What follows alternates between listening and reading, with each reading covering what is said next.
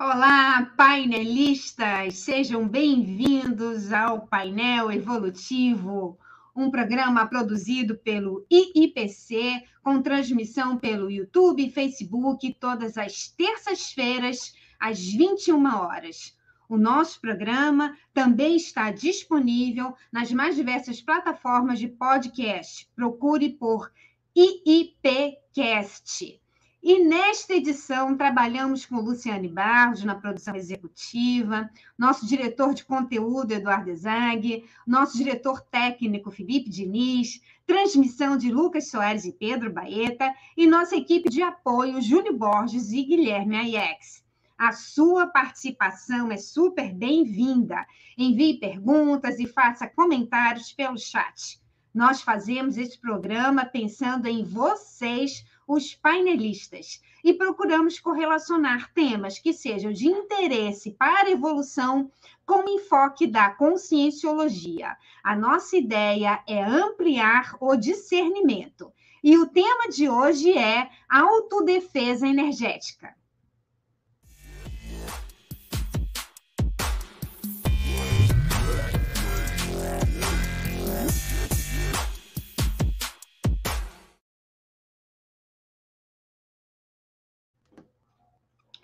A nossa vida é energética.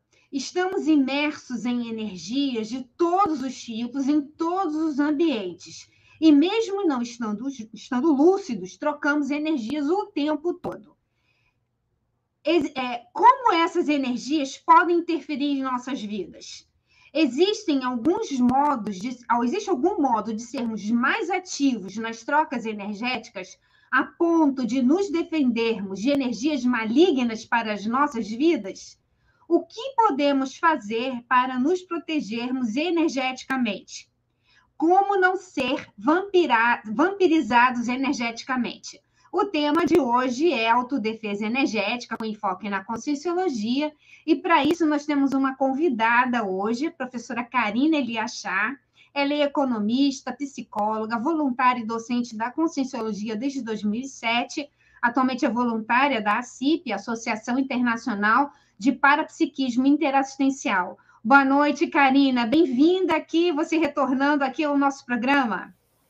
Boa noite, Alessandra. Boa noite, Eduardo. Boa noite a todos os panelistas. Muito obrigada pelo convite. É muito bom estar aqui de volta com vocês, com os amigos, debatendo esse tema tão interessante e importante também para o nosso desenvolvimento. Isso aí. Nós temos também aqui na bancada, vocês já devem estar acompanhando, o professor Eduardo Ezag. Ele é coordenador do técnico científico do, do IPC no Rio de Janeiro. Boa noite, Eduardo. Boa noite, Alessandra. Boa noite, Karine. Boa noite a todos os painelistas. Quero dar as boas-vindas aos painelistas essa noite, lembrando que esse painel hoje é muito especial. Afinal, a autodefesa energética é muito importante aí no nosso dia a dia, e hoje a gente vai tirar as nossas dúvidas e desvendar alguns mitos aí sobre a autodefesa energética. Quero aproveitar e lembrar vocês de compartilharem essa live. Vocês podem apertar aí no aviãozinho, na setinha, e mandar essa live aí para todos os amigos de vocês. Aquela pessoa que está um pouco cansada, que todo dia chega muito drenada em casa, que chega, chega esgotada depois de um dia de trabalho, essa pessoa vai poder aproveitar bastante as informações aqui da live de hoje. Deixe então seu comentário com a cidade de onde você está falando e lembre-se que você pode interagir conosco colocando as suas perguntas no chat, seja pelo YouTube ou pelo Facebook. As perguntas vão ser escolhidas aqui pela nossa equipe para serem perguntadas para, para a nossa entrevistada de hoje, professora Karina. Então, professora Alessandra, vamos começar a live? Vamos, Eduardo. E eu queria ressaltar aqui que nós temos painelistas de vários lugares do Brasil, nós temos gente do Pará, meus conterrâneos lá do norte, nós temos o pessoal de Minas, de Foz do Iguaçu, de Florianópolis, de Pelotas, muito bacana aqui a, a pessoas interessadas nesse tema, né? É, então, Karina, a nossa primeira pergunta sempre procura privilegiar pessoas que estão assistindo pela primeira vez, tá? Então, queria que você falasse, assim, para introduzir o tema, o que é autodefesa energética sobre a ótica da conscienciologia, visando aí o paradigma consciencial, para a gente começar. Ok. Como você colocou já no início, que a gente troca energias o tempo inteiro, né? Com as pessoas com quem a gente interage, os locais que a gente visita, na nossa própria casa, no trabalho. Então, o tempo inteiro a gente está nesse processo das trocas energéticas. Por isso é importante para a gente se defender energeticamente, desenvolver um trabalho com as energias para começar a perceber as diferentes nuances, os diferentes padrões das energias dos ambientes, das pessoas também com quem a gente interage. Então, o primeiro passo para a gente promover a autodefesa seria desenvolver essa leitura energética, essas percepções, né? ficar nesse estado mais de alerta. É até uma boa dica aí que a gente pode ter é essa condição do alerta 24 horas, sim, porque a gente nunca sabe quando vai precisar das autodefesas. Então, é, é importante a gente ter o nosso sistema é, de, de imunidade ele mais preparado. Então, a primeira dica que a gente dá para esse processo, para a gente se colocar nessa é, condição protetora, né? O que, que é autodefesa? É a gente se defender e se colocar nessa posição mais protetora. Então, a primeira seria estar tá lúcido, né? Quando você sai de casa você vai atravessar a rua, você vai sair do seu prédio, você já está atento, de alguma maneira, para aqueles possíveis perigos. Você vai olhar para os dois lados, mesmo na calçada, às vezes pode ter alguém de bicicleta, é, pode ter, dependendo da cidade onde você mora, né? Pode ser um local perigoso, você sabe a hora que você pode sair de casa. É, se está chovendo, você vai botar uma roupa mais adequada para se proteger do frio. Se for preciso, o guarda-chuva, também como ali o anteparo que vai te proteger da chuva. Então, no dia a dia, a gente mais ou menos já sabe essas ações protetoras que a gente precisa tomar para se defender. Né? Assim, quando a gente está mais estressado, a nossa imunidade baixa, a gente pode pegar pequenas doenças, é, pode às vezes pega uma gripe, fica com uma dor de cabeça, uma dor de garganta, porque a defesa não estava tão adequada, né? Às vezes é falta de água, de alimentação, e agora a gente vai ampliar essa defesa também para a questão energética, que parece mais sutil, mas conforme a gente vai dando mais atenção e mais foco, isso vai ficando mais claro para a gente. Então, a gente vai começar a aplicar essas técnicas para se defender é, energeticamente. Então, a primeira técnica que, que a gente teria, que é a melhor técnica para promover a autodefesa, é dinamizar as nossas energias, as energias do nosso corpo energético, que a gente chama de energossoma, e a técnica do EV, ou estado vibracional. Então, a gente pode promover isso pela nossa vontade, é através, de, tem uma técnica da circulação fechada de energias, que a gente vai levar a energia do alto da cabeça até os pés, depois dos pés até o alto da cabeça, sucessivamente, pelo menos 20 vezes, vai acelerando, acelerando, acelerando essa energia que vai e volta, vai e volta, até o nosso corpo energético todo ficar vibrando.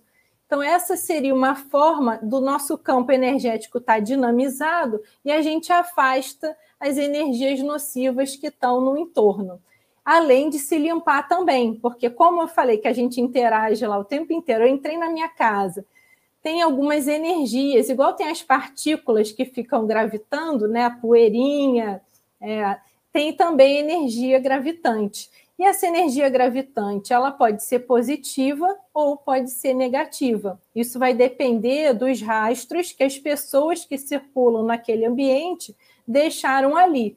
Então, se ele é um ambiente positivo, que as pessoas estão bem dispostas, estão bem de saúde, são bem humoradas, tem um trabalho assistencial, um trabalho de estudo, é um ambiente mais pacífico. Você entra ali e, e é terapêutico. Né? Normalmente, consultório médico, né, só da gente ficar ali na sala de espera, é um local onde a gente já relaxa mais, fica mais tranquilo, está esperando atendimento. Já é como se fosse um ambulatório é, de alguma forma intrafísico dessa dimensão e extrafisicamente também as energias vão atuando. E tem ambientes que são mais hostis, né? Que o processo, dependendo, às vezes é um ambiente de trabalho muito competitivo, muito estressante, ou tem muita gente aglomerada, é, é, muita troca energética de pessoas dos mais diversos tipos, né? De, desde aquelas mais positivas até a, as mais negativas, às vezes estão em conflito, crise existencial, depressão. Então, aquele rastro vai ficando no ambiente, né? Que a gente chama, é um rastro energético e é também um rastro pensênico. E pensênico vem de pensene, que são os pensamentos e os sentimentos e as energias, que a gente está o tempo inteiro emanando pensenes, emanando energias de acordo com a nossa forma de pensar e sentir. Então, a gente, se eu estou pensando hoje, o meu nível de pensamentos ele está mais elevado, estou mais tranquila, eu estou emanando, exalando esse padrão energético. Então, eu estou deixando esse rastro mais positivo. Tem dia que eu estou mais nervosa, que eu posso ter me aborrecido, ou que eu estou passando por uma crise, uma decisão importante que a pessoa precisa tomar. Então, ela está também com esse padrão mais tenso, a gente pode dizer assim. E a pessoa que é mais sensível, ela vai entrar nos locais e já vai, é igual um para-raio, uma esponja, ela vai captar tudo aquilo. Então, muitas vezes a gente capta e não se dá conta que mudou o nosso estado emocional em função daquela interação energética que aconteceu. Então, agora a gente vai passar a ficar mais atento, de acordo com os locais que a gente está frequentando e as pessoas que a gente está interagindo, de que maneira isso está mexendo no meu estado emocional. E depois a gente vai ampliar. Está mexendo em algum chakra? Está mexendo, eu estou sentindo energia, às vezes é a sinalética, você sente um arrepio, é muito comum, dependendo do lugar que a gente entra, tem pessoas que ficam todas arrepiadas. E o negócio aqui não está bacana. É, às vezes dá frio, às vezes na hora já dá dor de cabeça, dá enjoo. A pessoa está assimilando aquele padrão e estava desavisada. Né? Igual eu vou, tá chovendo e eu, eu saio sem casaco, sem guarda-chuva. É, eu não prestei atenção nos sinais. Então, agora a gente vai começar a se proteger dessa forma energeticamente. Como? Sempre trabalhando com as nossas energias, que o nosso nível de acuidade, de perceptibilidade, ele vai melhorando e aí, na hora que a gente entra no ambiente, já sente mais ou menos que a energia não está positiva, já instala o EV, já fica mais recluso, já fica mais atento para o que está acontecendo. Se conseguir, exterioriza energia para melhorar o padrão. Né? Às vezes a gente consegue limpar um ambiente com a exteriorização de energias ou só pela nossa presença. Eu vou começando a pensar diferente, diferente daquele contexto, e as minhas ondas pensênicas vão limpando gradativamente aquele local. Isso é possível também né, da gente fazer. Karina, queria que você voltasse um pouquinho para a gente falar sobre essa atenção às energias, né? Que você, a gente troca energia, isso é inevitável, não tem como não trocar energia. E você falou que às vezes a pessoa entra num ambiente e ela pode se sentir desconfortável mas ela pode atribuir né, ao, ao calor, ela pode atribuir à luminosidade. É, tem alguma forma da pessoa é, rastrear mais ou identificar mais? Porque eu vejo, assim, pela minha experiência também, que a pessoa não valoriza a percepção energética dela, mas muitas vezes porque ela não sabe, né? Que dicas você pode dar? Qual é a orientação que você pode dar para a pessoa ampliar mais essa percepção energética que às vezes é sutil, né? E conforme a gente vai é, valorizando a atenção, ela vai ficando mais grande, né? Vai ampliando, né? O que, que você poderia. Você podia contar uma experiência sua, de repente, para gente? Sim. É, é, isso que você comentou, é já entrar no local e ficar atento àquela primeira impressão que normalmente a gente desvaloriza. E aí a gente atribui a um fator externo, como se é o calor, é essa sala que está muito fechada, ou é essa sala que tem uma corrente de vento e eu senti esse arrepio. Então, entrou no lugar, se tem uma intuição, valorizar isso. Então, muitas vezes a gente tem essa intuição de se sentir confinado, por exemplo. Aí não descarta aquilo, sentiu, pisou no ambiente, sentiu, o negócio aqui está denso, está pesado, às vezes é difícil até respirar. E a gente, não, isso é coisa da minha cabeça, e fica. Às vezes fica horas ali sem perceber que está acontecendo a troca. e aí cheguei em casa drenado, que foi o Eduardo comentou isso, da, da vampirização. Agora eu não me lembro, acho que foi Eduardo, você falou também do processo da vampirização. E a gente muitas vezes chega em casa totalmente exaurido, esgotado, cansado mesmo, como se tivesse. Às vezes é um, uma pequena interação, às vezes são horas que a gente fica num ambiente desse, a nossa energia saindo, saindo, saindo, e a gente fica, muitas vezes fica bocejando, bocejando e não se dá conta que é o processo das interações, né? Ou fica com muita fome, aí chega em casa, não tem vontade de fazer nada, né? Tá prostrado, é, aí come muito para compensar, é, deita na cama, não consegue dormir, mesmo estando cansado. Isso é outro sintoma da, da vampirização. A gente está exaurido, mas é, não desassimilou. É como você vai deitar na cama sujo. Eu tenho dificuldade, eu preciso tomar um banho pra, até para tirar as impurezas né, da, do suor e do dia de trabalho, mas para relaxar também. E aí, se você está muito sujo, fica aquele não vai, não relaxa tanto e o sono ele não é tão reparador. Então, muitas vezes a gente chega em casa tanto com a sujeira da rua quanto a sujeira dessas energias que estavam aí gravitando, que a gente foi absorvendo, ficaram no nosso entorno, na nossa psicosfera e mexe no nosso padrão, né?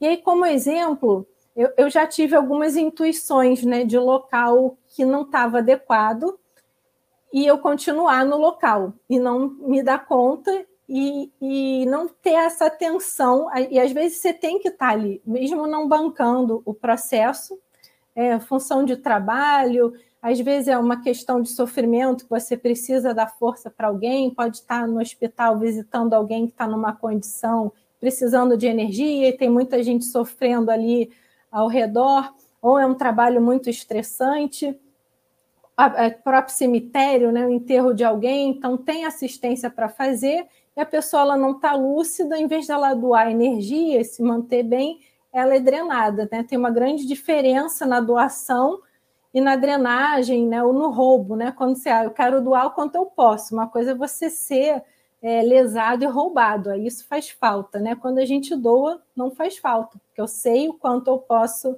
é, doar de energia.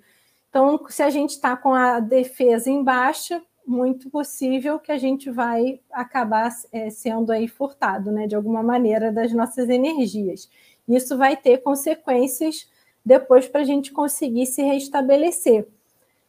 É, eu estou tentando lembrar assim, um, um caso de, daqui a pouco eu lembro algum. É, não tem problema. Bem, bem didático. É. Ah, eu vou, lembrei um, lembrei um. Não foi bem, foi do ambiente que eu, eu cheguei. Era um hall de um prédio. Eu fui visitar uma pessoa e na hora que eu desci no hall do, do elevador, são dois apartamentos por andar. Eu senti já fechou o negócio. Assim, você está tudo expandido, está livre, leve e solto. De repente sai do elevador, sente aquele peso. E aí eu, primeiro, intuição, vamos ver o que, que tem aqui, né? De onde que está vindo esse padrão? Será que é dos moradores da casa? Está é, tá com algum processo, alguma questão familiar? Será que é algum objeto? E aí, antes, foi como foi no hall para ver, será que é do vizinho? Será que é da casa que eu vou visitar? E aí tinha um quadro, uma, uma, uma obra de arte é, com uma pintura que não, não era positiva. Então, aquilo eu, eu percebi, está vindo desse quadro as evocações que o quadro está fazendo. É, tem consciência extrafísica, já que não tem mais o corpo físico, atrelado às energias aqui, além das energias do quadro, está fazendo um vínculo. É, e era, um, era uma evocação sexual. E a pessoa achou bonito, comprou e colocou ali. E a, eu falei para o morador, né? Assim, o quadro não é adequado, se desse para tirar aí, mas foi o vizinho que colocou, não tem o que a gente fazer. Como era minha família, né? Eram pessoas bem próximas, eu tava, fui passar um fim de semana, a gente dormiu lá.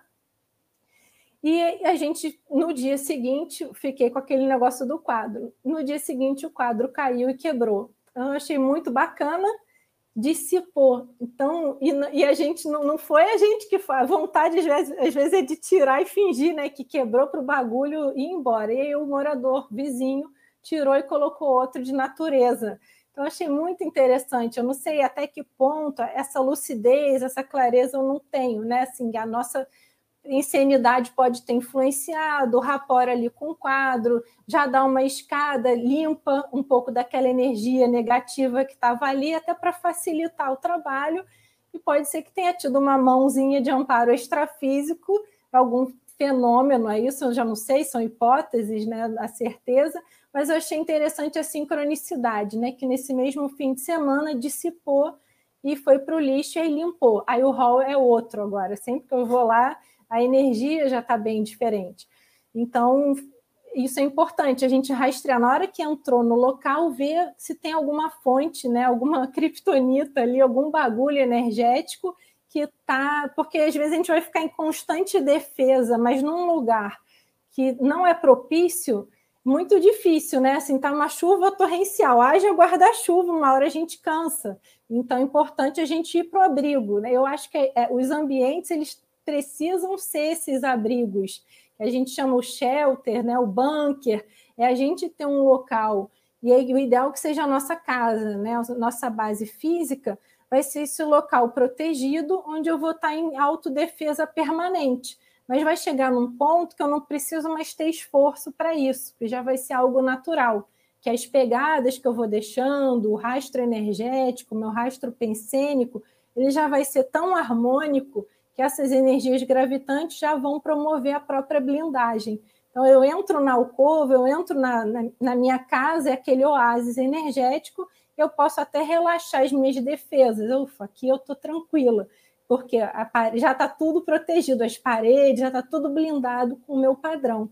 E aí a gente tem que ter discernimento para ver o que, que vai entrar na minha casa, né? Quem que eu vou permitir? Porque às vezes uma visita acaba com, com a blindagem. Às vezes é um objeto que a gente traz, é um programa de TV que a gente assiste, que aí a gente vai ter todo um trabalho de novo para manter aquele ambiente homeostático. Então eu vejo que a autodefesa ela combina muito com a blindagem e a limpeza energética dos ambientes. Então é importante a gente ter os dois trabalhos, né? De ter a, a defesa energética do EV e ter um, uma proteção maior de uma casa em cima aí para a gente poder se projetar com tranquilidade, fazer os trabalhos, né?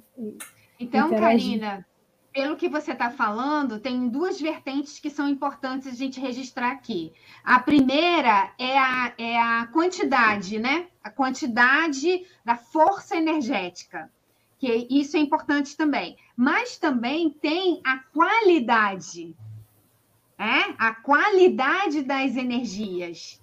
Então, Sim. quanto. É? Então, você pode, é, eu acho que é bacana uh, os nossos painelistas ficarem atentos a isso, que tem essas duas vertentes, a quantidade, que é aquele que tem o estofa, a força, mas não adianta ter só força, tem que ter qualidade, qualidade evolutiva, que a gente, que é essa linha aí da cosmoética, né? Exatamente. Então, e a melhor defesa é a cosmoética, que tem relação com a nossa pensenidade, a maneira que eu vou pensar.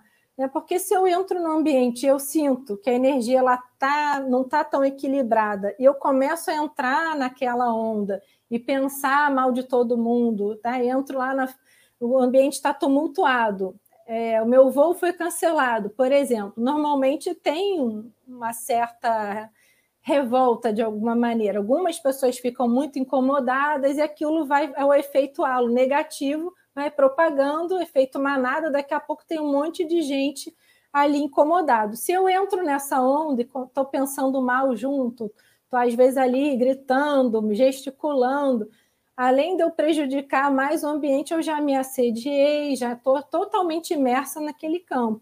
Ou eu posso pensar bem daquelas pessoas para achar uma solução. Então, eu já estou isenta, não estou dentro daquele ambiente. Isso já faz com que eu me blinde. Então, a nossa pensenidade é outro ponto, né? Não, não só o estado vibracional, trabalhar com a energia, que tem a ver com a força. Às vezes a pessoa faz um monte de EV, mas ela fica pensando mal dos outros, pensando mal dela, vê um monte de lixo na televisão, tem um monte de objeto suspeito dentro de casa e pode fazer 40 EVs por dia que a pessoa é a criptonita ali o tempo inteiro, não adianta, né? Vai voltando o processo da energia é, negativa. E ela mesma é um lixo ambulante pela forma que ela está está pensando, às vezes, né? Tem o bagulho autopensênico, tem o bagulho energético e o bagulho pensênico também. Então, são duas vertentes, né? Trabalhar a nossa forma de pensar, querer o melhor para todos, isso sempre que possível, e às vezes a gente está com dificuldade, né? Está vindo aqueles pensenes recorrentes, a gente chama de pato pensene, que são pensenes mais patológicos, repetitivos, você ficou chateado com alguém e aquilo vai voltando, vai voltar, ai, mas o fulano, ai, mas... e aí a gente não consegue cortar o link. Aí a gente pode ficar pensando o melhor para todos, o melhor para todos, até limpar, até a gente conseguir tirar essa ideia repetitiva e colocar uma mais neutra, né? E, no caso positivo, melhor para todos, mas até você esquecer que estava pensando mal e vai limpando o processo energeticamente. E aí, então, eu vou expandir. Tem a pensenidade, o EV, o ambiente, não, deve, deve ter esse ambiente blindado. Quem faz a TENEPS, né, a tarefa energética pessoal, isso vai blindando a própria casa, é uma outra base para autodefesa, é, pessoa, o tenepsismo, porque o tenepsário, onde ela faz tenepes, pode ser o centro ou o local de poder da casa que vai alastrando aquelas energias homeostáticas para todo o ambiente que a pessoa mora. Então, é como se aquele fulcro de energia está ali, é o chakra da casa, né, de alguma forma, e vai limpando o processo das energias também. E se conectar pensenicamente com energias saudáveis. Né? Essa é uma outra técnica que ajuda muito no, no processo da autodefesa. Karine, eu, Karine, eu lembrei Eduardo, vou já passar para você, mais um segundinho. Eu lembrei daquele filme que é que a, ela é, é Mianmar e aí ela tem autoridade moral. É a Sun Sun Sun Kim. lembra ah, do nome? Não, Sun Kim. É, e qual é o nome do filme?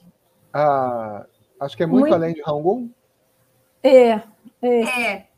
Então, gente, tem esse filme que chama Muito Além de Rangoon, que tem uma, um momento em que só a autoridade moral da, da personagem, né, que é baseada em fatos reais, mas é isso não importa, mas é, é, é, como ilustra, né? A autoridade moral, a pessoa que tem assim uma firmeza íntima, isso entra a segurança íntima, ela reverbera energeticamente, né? Então é é aquela ideia que a Conscienciologia traz, da pessoa ter um equilíbrio maior, e isso faz com que ela tenha é, uma conexão maior com ideias mais cosmoéticas, e isso dá autoridade moral e reverbera na energia, né? O inverso é verdadeiro, né? Então, bem interessante. Eduardo, pode, eu sei que os painelistas estão aqui cheios de perguntas. Vamos lá. Karina está pronta para responder. A gente tem muitas perguntas mesmo, e eu gostei muito ainda, fazendo um comentário, sobre essa abordagem da Karina aí do lixo ambulante.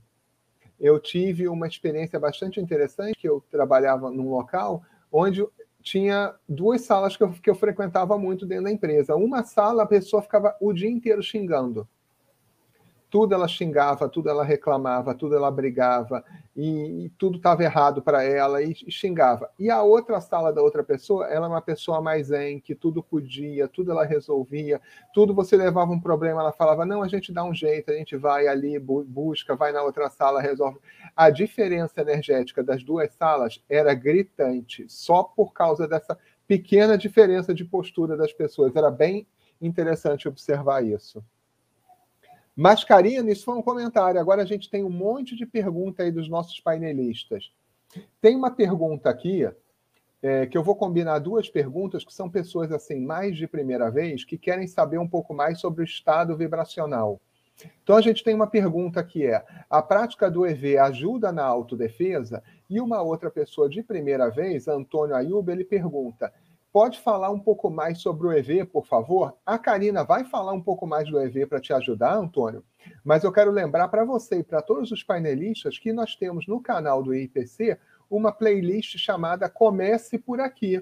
E essa playlist tem vídeos introdutórios sobre a projeciologia e a conscienciologia, que ajuda bastante para quem está chegando de primeira vez aqui no canal do IPC.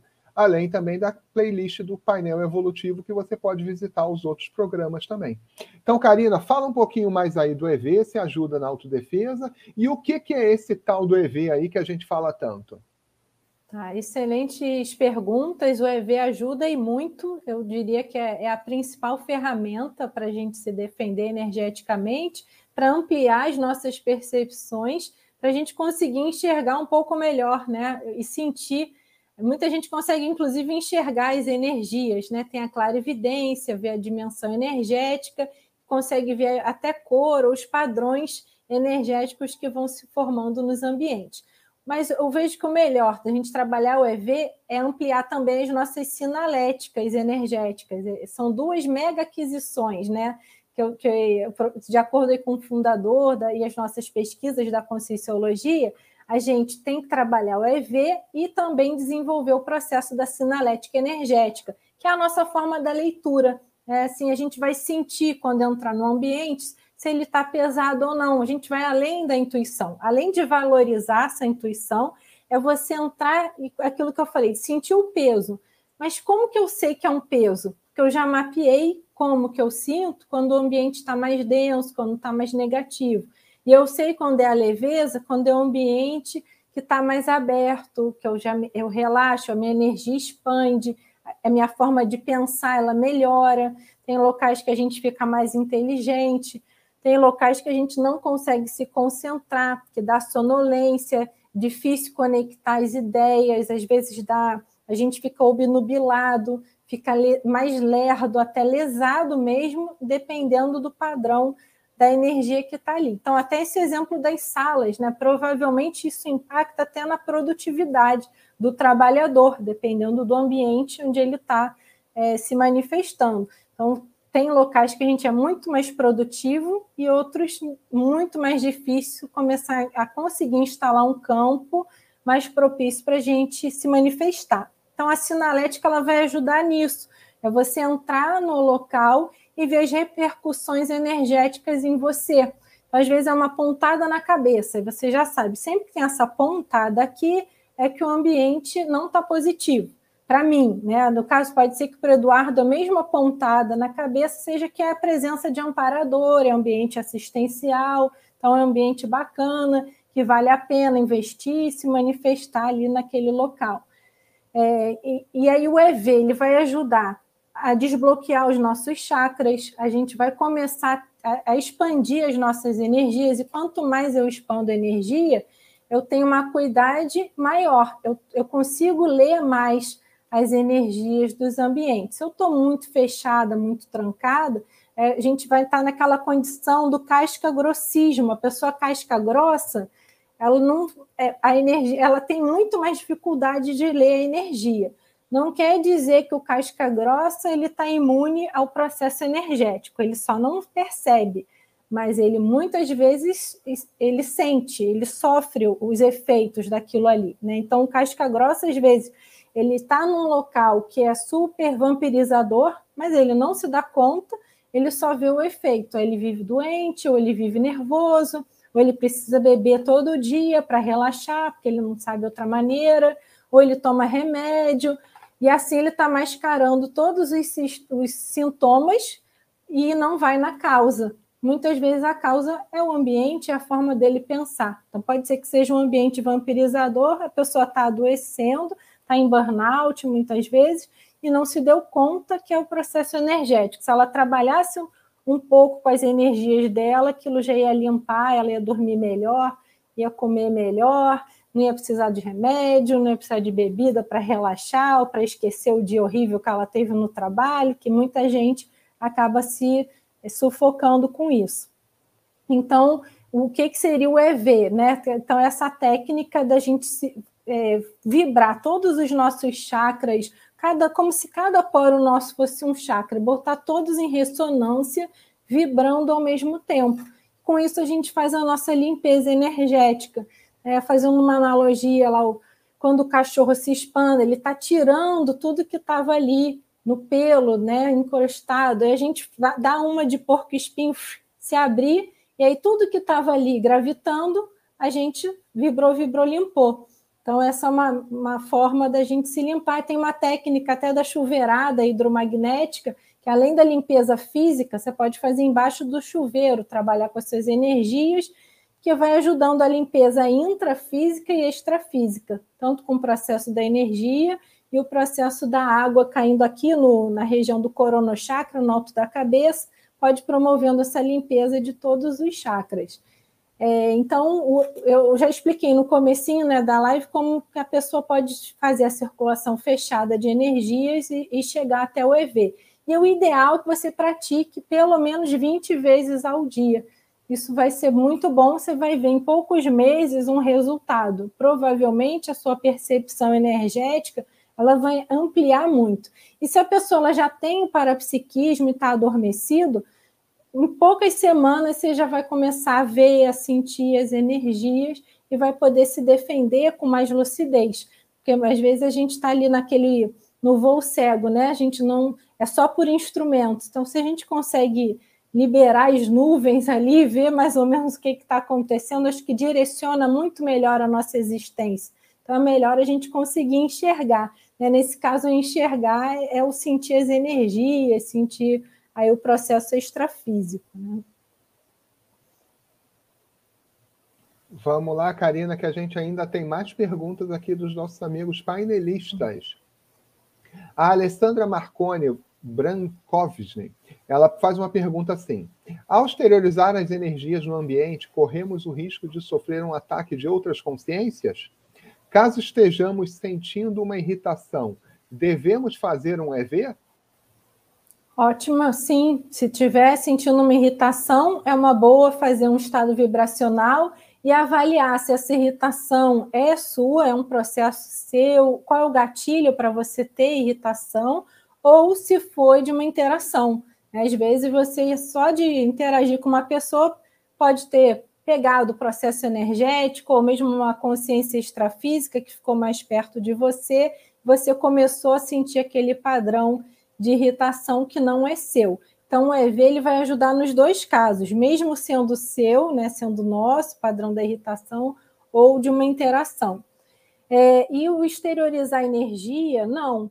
Isso vai depender muito da sua condição pensênica, né? Se a gente começa a exteriorizar energia com medo, achando que pode sofrer um ataque, a gente não tem confiança naquilo, sim, a gente está dando brecha para uma vampirização. Mas se você está exteriorizando firme para fazer uma assistência, para melhorar o um ambiente, a probabilidade é que tenha amparo ainda te ajudando, amparador extrafísico potencializando a sua exteriorização para ajudar um número maior ainda de pessoas. Então, não, não diro, diria que a própria exteriorização é, seja um motivo para ataque, mas pode ser também que a gente incomode quando está fazendo uma limpeza, né, levanta uma poeira, né, está tirando lá a poeira debaixo do tapete. Isso pode ser que gere um pequeno mal-estar, mas depois aquilo, a tendência é assentar. E pode ser também que pela própria exteriorização de energias, você faça escagem. Aí não é um ataque, é uma assistência. Então, que as consciências que estavam mais doentes ali no ambiente fiquem mais próximas de você para os outros se manifestarem melhor.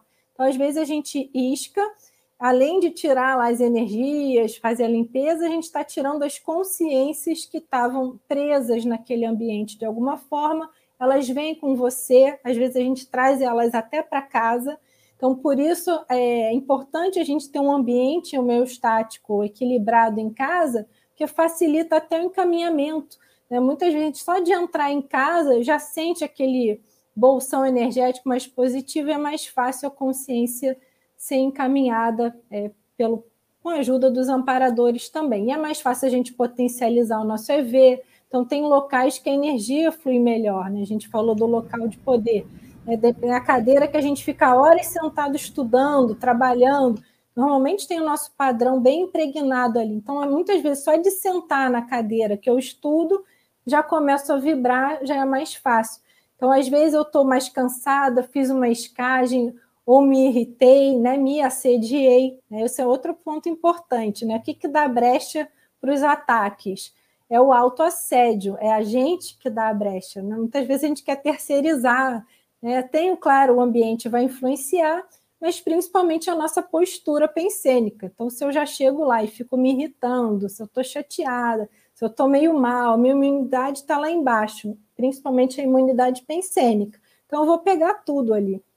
E aí tem dias que eu não estou tão equilibrada. Eu busco esses locais que vão me dar mais segurança para eu fazer o trabalho com energia, começar a me sentir melhor. Karina, deixa eu falar rapidinho, Eduardo. É que eu queria lembrar que o professor Mário Oliveira ele esteve aqui no nosso painel evolutivo e ele teve um programa que ele falou sobre isca consciente, isca lúcida. Então, se a nossa painelista tiver interesse nesse assunto, acho que vale a pena procurar esse programa dele. É isso, Eduardo, fala. É isso aí, Alessandra. No, na nossa playlist aí tem vários programas bastante interessantes e vocês podem aproveitar aí que a gente vai ter esse recesso aí de dois painéis no final do ano e visitarem a nossa playlist, que a gente tem muitos programas gravados aí de assuntos muito interessantes e você vai se lembrando da gente aí nas próximas duas terça-feiras que a gente não vai estar no ar. Agora, Karina, o que é interessante é o seguinte, trazendo aí para isso que a gente está falando, e eu já estou introduzindo porque vai ter uma pergunta aí nesse sentido aí de um painelista nosso. Parece, Karina, não sei o que você acha, que quanto mais energia a gente tem, quanto mais equilibrado, quanto assim mais cheio de energia a gente vai andando por aí, parece que a gente é um imã aí para iscar assim, esses vampiros energéticos. E é nisso aí que um painelista está perguntando. Ele pergunta o seguinte, Rodrigo Blank: como posso me proteger desses vampiros que entram em nossa energia e mente? Então, fala aqui para ele, explica um pouquinho melhor que quando a gente tem muita energia, às vezes a gente chama mais atenção. É, isso é um fato, né? A gente está brilhando lá, tem tudo escuro, chega um vagalume, todo mundo, opa, a pessoa está ali brilhando, né? Então é importante, sim, é, é, como que a gente vai se proteger ou se defender. É, primeiro, não vamos pensar mal desses vampiros. É entender que o vampiro, antes de tudo, ele é uma consciência doente. A maioria não tem consciência, a maioria está precisando de energia. Então, ela não está fazendo de propósito. Eu vou lá pegar a energia da Alessandra, porque ela é cheia de energia e eu estou aqui. Não, normalmente ela está sofrendo, está instável, tá, vive cansada, é carente emocional, não tem com quem conversar, está passando por uma fase difícil, então ela vai chegar perto de alguém que está brilhando, que tem mais energia, e acaba querendo né, pegar esse processo das energias. E aí cabe a nós, aí entra de novo o processo do EV, ou encher o vampiro de energia. Essa é outra técnica, porque a pessoa não vai mais te roubar, né? Você dá, dá, dá, dá, dá, dá e a pessoa fica bem e você também fez lá, mas tem que estar lúcido, né, para fazer esse processo da doação. E para não deixar entrar na mente, a gente tem que blindar a nossa pensenidade. Então, se eu dou, se ele entrou na minha mente é porque eu dei alguma brecha, que eu permiti que ela fizesse lá o processo da cunha mental e entrasse com uma pensenidade é, diferente da minha. Então, tem até um ditado que eu acho bem interessante não sei se é chinês, popular, que é, a gente é, não pode impedir que o passarinho ele pouse na nossa cabeça, mas pode impedir que ele faça ninho. Então, às vezes, a ideia vem, a gente pode tirar, não entra. É ver, eu senti que isso não é meu. É ver, isso não é meu. Vou mudar o bloco. Mas muitas vezes vem e a gente deixa se instalar e o negócio vai aumentando, aumentando, aumentando, e aí tem influência, né? E tem assédio que é mais sutil, que a gente não sente o cansaço, não sente a vampirização, mas começa a mexer na nossa pensenidade. Então, é ficar atento. Quais são esses sinais? Né? A própria irritação é um, desmotivação, ficar pensando mal da gente, ficar sem projetos, de repente você não tem perspectiva. Isso são indícios de assédio mental somático, assédio de ideia, né? É esse que entra na mente.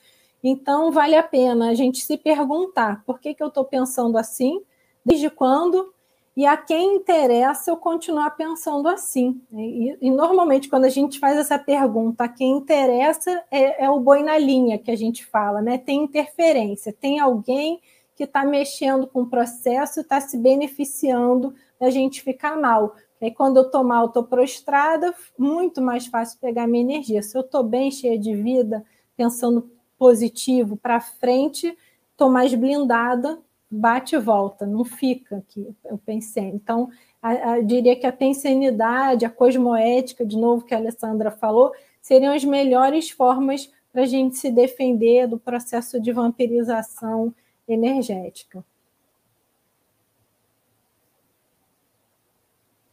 A gente ainda tem mais pergunta aqui, Karina. Os painelistas estão animados. E a Maria Emília Cunha ela pergunta o seguinte, ainda nessa linha aí dos vampiros energéticos, todo mundo preocupado. Pode falar sobre o que ocorre quando a pessoa entra no ambiente, é vampirizada e não percebe? O que pode acontecer com a Consim que é engolida pelas energias e sai pior, assediada? Então, quando ela é vampirizada, normalmente ela vai ficando sem vida. Então, ela, até, o primeiro sinal é o cansaço extremo, é aquela é, é, quase uma ressaca energética. É uma ressaca energética, né? A pessoa no dia seguinte ela não é ninguém. Até mesmo na hora, no ambiente, você já começa a sentir, está esvaindo, está esvaindo. Aí o primeiro sinal já é o bocejo, o bocejo já não consegue mais prestar atenção direito não absorve mais os conhecimentos, tem dificuldade de interagir com as outras pessoas, pode ter o processo da irritação, pode bater tristeza, é, pode ter a desmotivação, pode sentir pressão. Então, são indícios que o ambiente é. Pode brigar, pode brigar com o coleguinha. Isso, isso é muito comum né, de, de acontecer. A relação está ótima, de repente, aquele mal entendimento que quando passa a tempestade, o que, que aconteceu aqui? Foi um, um tornado, né? Às vezes uma consciência extrafísica consegue fazer isso no ambiente. E se a gente não está lúcido, a gente embarca e depois é um trabalhão para limpar, para reconstruir as relações. Então, é, é, a profilaxia é importante, né? Mas às vezes a gente não não está com essa lucidez, né? Aí o que, que pode acontecer com a consciência que ela é engolida? É isso, ela realmente sai pior. Ela sai assediada, é, às vezes ela fica dias com aquele processo para dissipar, com mal-estar, é, pode ficar até gripada ou doente mesmo, porque cai a imunidade, não só é drenada energeticamente, a vitalidade da pessoa diminui, ela pode perder interesse por situações que eram normais né, dela, que ela fazia, ah, eu ia fazia esporte, me interessava por ler, fazia planos, ia animada para o trabalho, eu me arrumava para. Eu tinha gosto em estava motivada. De repente, a pessoa é vampirizada um dia, dois, três, quatro, vai todo dia vampirizada no trabalho. Em três, quatro meses, ela definhou. Às vezes, ela perde muito peso, pode ser um sinal de vampirização ostensiva e pelo contrário, às vezes ela ganha peso muito rápido porque ela quer repor a perda energética com comida, comida, comida, mas não adianta, porque está com um furo, né? Então, por mais que ela come, tenta se recompor energeticamente, não adianta, então ela vai ganhando peso para conseguir lidar com isso, né? Então, isso são alguns sinais. A pessoa pode não querer mais ver os outros, se isola, então é outro sintoma da vampirização uma tendência ao isolamento, às vezes é uma tendência que não é dela. Isso que a Alessandra falou da briga com o coleguinha, às vezes é ela, por estar sendo vampirizada, como se criasse um ambiente de hostilidade. Os outros vão sendo hostis, do nada, assim, aparentemente. Né? Pô, mas o que, que eu fiz com aquela pessoa? Tá, todo mundo resolveu pisar no meu calo de estimação de repente? Às vezes pode ser por processo de consciência extrafísica que está ali no entorno, fazendo com te, te colocando numa condição mais vulnerável ainda. Outra sensação é essa, se sentir vulnerável, se sentir sozinho, desamparado. Então, é para a gente ficar atento, né? Acender todas as luzes quando um desses sintomas começar a aparecer, tentar ver de onde que está vindo esse ataque, para a gente conseguir sanar. Não é, é trabalha energia, trabalha pensanidade, mas estancar essa fonte do ataque. Às vezes a gente vê, olha, é o ambiente, é o chefe, é, eu vou abrir mão. Muitas vezes é uma, uma solução, é, eu não preciso disso, eu posso fazer outra coisa. Então, é, às vezes, é abrir mão de uma competitividade, abrir mão do ego, é, pede para mudar de setor, se for um trabalho pago, se for um trabalho voluntário, não falta trabalho para fazer, assistência, então não ficar ali brigando nesse duelo energético. Às vezes o melhor que a gente pode fazer é mudar de ambiente, né? Abrir mão mesmo. O mais maduro vai ser cede, né? E se posiciona, né, em prol do, do desassédio, em prol do amparo, em prol do que acontece o melhor para todos, né? Muito bacana, Karina. Nós estamos né, na, no, chegando aí nos nossos minutos finais, né? Nós ainda temos 10 minutos de programa e nós estamos na semana comemorativa da primeira década da CIP, né? Então, a partir de amanhã vai começar uma, uma sequência de atividades, mas eu queria que você falasse também o que, que é a CIP, porque a gente sabe que a CIP é uma instituição conscienciocêntrica, parceira, irmã do IPC, né? Então, fala para a gente o que, que é a CIP e por que aí essa, o que, o que, que vai ter nessa comemoração aí dos 10 anos?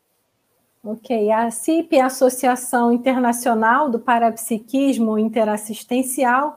O nosso foco é nas parapercepções, é justamente esse processo de perceber melhor as energias e usar as energias em prol dos outros e também a nosso favor, né? promovendo a interassistência energética. Então, se defender energeticamente, processo das escagens, é, de blindar os ambientes, de perceber as energias onde a gente está se manifestando, exteriorizar as energias para fazer assistência. Então, é trabalhar com as parapercepções, né? as percepções além aqui dos cinco sentidos, aqui do, do intrafísico é, e desenvolver cada vez mais esses atributos, né? desenvolver o nosso parapsiquismo, ser cada vez mais eficiente nessas leituras e no traquejo energético. Esse seria o objetivo fim da CIP, né? Para quê? Para a gente poder ser, ser melhor no nosso trabalho de assistir os outros e a nós também.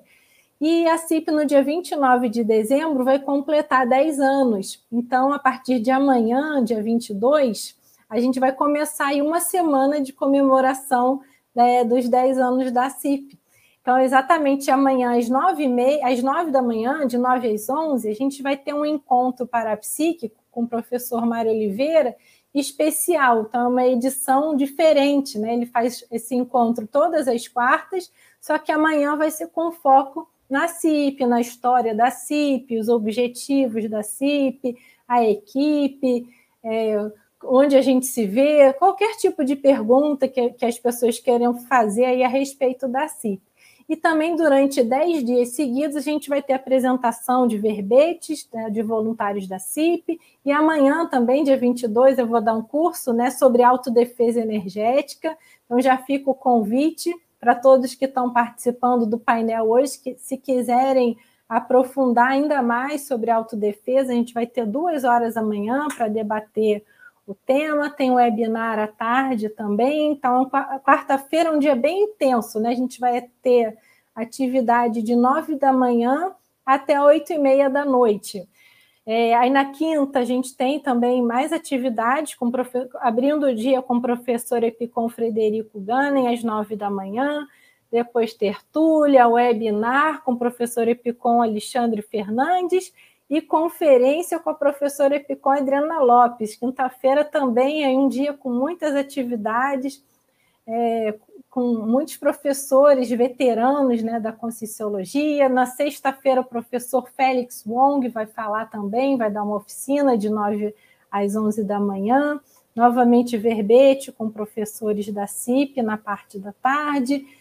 É, dia 25 tem mais webinar, mais tertúlia. Dia 26, professor Mário Oliveira vai fazer uma tertúlia matinal com o tema, é, é, se eu não me engano, técnicas energéticas. E depois, aí não tá a programação, acho que a gente colocou aí até o dia 26, mas dia 27 e 28 tem um simpósio de parapsiquismo, dia 29 tem verbete, dia 30 eu vou apresentar um verbete também sobre energia gravitante. Então, é, é até uma continuação do que a gente está falando hoje, né, da autodefesa. A professora Alessandra vai estar lá comigo no tertuliário virtual para a gente debater essa temática. Estão todos muito convidados aí para continuar é, esse debate sobre o processo das energias. Então, uma semana muito rica e as inscrições são no site da CIP. E é um passaporte, 130 reais. A pessoa participa aí dos 10 dias, né? A gente está falando semana, mas na verdade acho que vai um pouco além. São 10 dias de, de atividades ininterruptas da, da conscienciologia e com vários professores. São 10 anos estudando parapsiquismo, ajudando as pessoas a compreenderem seu próprio parapsiquismo, né? Então, realmente, vocês estão de parabéns, a CIP está de parabéns, porque o trabalho que vem sendo desenvolvido é muito interassistencial. Porque eu, eu percebo, imagino quantas vidas a gente perdeu, assim, ou deixou de aproveitar por causa do parapsiquismo distorcido, estrambelhado, né? E a gente percebe que o parapsiquismo ele é fundamental para o nosso desenvolvimento energético e evolutivo, né? Não tem evolução sem desenvolvimento parapsíquico, gente. Quando eu entendi isso, eu ah, não tem evolução sem desenvolvimento parapsíquico. Então, bem bacana. Eduardo, ainda temos tempo para uma última pergunta. Vamos lá, a gente tem algumas perguntas aqui. É, e vou passar aqui uma pergunta, tem uma pergunta da Eulália Reis de Souza, que ela fala assim, uma pergunta assim bem do dia a dia. Professores, existe aquela pessoa que você vê e pensa, misericórdia, lá vem aquela criatura. Como driblar esse sentimento de repulsa? Deve ter a ver com as energias aí das pessoas. É, normalmente tem a ver com leitura energética, né? Tem aquelas pessoas que têm a nuvenzinha negra em cima. Tinha até um desenho, né? É, não, eu não lembro. Do ela queria o céus, ó vida, ó azar, né? E a nuvenzinha, era um ranzinza mesmo. É, então, tem pessoas que são assim, que a forma dela pensar já traz essa nuvem negra. E aí, a gente que tá, é mais aberto, é mais parapsíquico, às vezes a distância já sente aquela energia. E aí, o que, que a gente pode fazer para mudar? Em vez da gente entrar na onda da pessoa, trabalha energia, pensa proativo, positivo, vai enchendo aquela pessoa. Então, em vez da repulsa, é, pode ser até mesmo que a pessoa queira ficar perto da gente pelo nosso padrão mais positivo e ela sair melhor e a gente também, né? Esse é o ideal, né? Que às vezes o que acontece é a pessoa sai cheia de energia e a gente fica super drenado em função da, daquela interação. Então, quando a gente já começa assim, Ih, lá vem fulano, a gente já abriu Aí é mais fácil ser drenado, mas lá vem fulano, vou dar, vou ajudar. Hoje eu estou disposta a ajudar essa pessoa a ficar melhor. O que pode acontecer até com o tempo é a, a nossa energia vai sendo até refratária. Então a, a, própria pessoa ela não vai aguentar o nosso padrão e vai ela mesma vai acabar se afastando da gente. Então é outra coisa para a gente pensar, né? Por que, que a minha energia ela ainda está atraindo esse tipo de gente. O que, que eu preciso mudar na minha forma de, de manifestação que o meu padrão vai estar tá tão diferente que a pessoa vai se sentir até mal. Tem, às vezes o nosso padrão é tão bom, tão homeostático, que a pessoa ela se sente mal no ambiente. Às vezes tem lá ambientes muito limpos, organizados, silenciosos, tem gente que não aguenta, precisa da bagunça, do barulho, da sujeira, da bebida, da briga, né? Aquela energia de bicho mesmo. Que aí vai num ambiente tranquilo, bem terapêutico, a pessoa se sente muito mal. Então, é a gente fazer com que a nossa energia se modifique nesse ponto que a, é, a pessoa vai, ou ela não aguenta, ou ela entra no, no nosso campo energético e sai melhor. Então, seria mudar, né? Começar a enxergar essa pessoa como uma pessoa que precisa de ajuda, uma pessoa que está em sofrimento, que a gente está numa condição muito melhor do que aquela pessoa, né? e, e se colocar no lugar daquela pessoa. Acho que com isso a gente vai criando empatia e vai mudando, né? Então, esse misericórdia ele vem, opa, misericórdia é aquela leitura, que energia, hoje aquela pessoa está bem, está até pior do que ela é normalmente, vamos ajudar.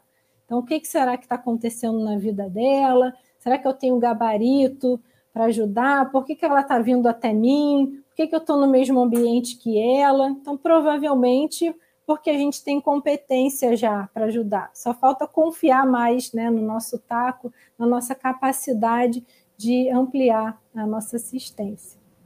Ah, Karina, a gente chegou agora falta um minutinho só para terminar o programa. Tem uma pergunta do Luciano que ele eu achei interessante. Ele faz o seguinte questionamento: as, as enfermidades do corpo têm algo a ver com as nossas energias? Se sim, as enfermidades de diversas partes do corpo, é possível saber que energia está sendo mais afetada? Um, uma dor no abraço, por, por exemplo. É, Luciano, é a gente, é, quanto mais equilibradas as nossas energias, mais saudável nós ficamos. Agora, para aprofundar essa pergunta, tem que fazer o curso com a professora Karina. Amanhã, que ela vai poder aprofundar muito mais. Mas é assim, Luciana, a gente está aqui, né, nos, aproveita aí os nossos painéis que a gente pode complementar essa, essa sua resposta, sim, tá? Mas a princípio, sim ao trabalho, o desenvolvimento com as energias, das energias aumenta a nossa saúde física, né, Karina? Rapidamente. Exato. Sim, é. tem relação com os pensenes, né? A própria psicossomática já estuda isso, quanto o nosso lado emocional influencia a imunidade nas doenças e principalmente o processo energético, né? A relação dos nossos chakras, da saúde dos chakras com a saúde dos órgãos, a saúde do corpo físico. É, isso aí vale a pena ampliar né, o debate. A medicina chinesa também traz muitos debates sobre isso. Tem um livro, Quando a Boca Cala, os órgãos falam, de repente vale a pena você dar uma procurada, que pode ampliar um pouco aí né, e ajudar nas suas dúvidas. E amanhã também estamos à disposição. Muito obrigada, gente. Obrigada, Karina. A gente agradece aqui a tua participação. As portas estão sempre abertas para você vir divulgar as atividades da CIP e a sua também pesquisa, né? Muito obrigada aí, Karina. Muito obrigada também pelo convite, pela oportunidade. Foi um prazer estar aqui com vocês mais uma vez. Ótimo, espero te reencontrar aqui também mais vezes em 2022. Por falar nisso, gente, nós vamos ficar duas semanas em recesso. Então, na próxima semana, última semana de dezembro e primeira de janeiro, nós não vamos é, ter o painel ao vivo. Então, como o Eduardo comentou, aproveite a nossa playlist, visite aí as, os outros painéis. E nós retornamos no dia 11 de janeiro. Não é isso, Eduardo? Perfeito, pessoal. Dia 11 de janeiro nós já estaremos aqui com o painel novamente, pronto para receber as suas perguntas e a sua audiência.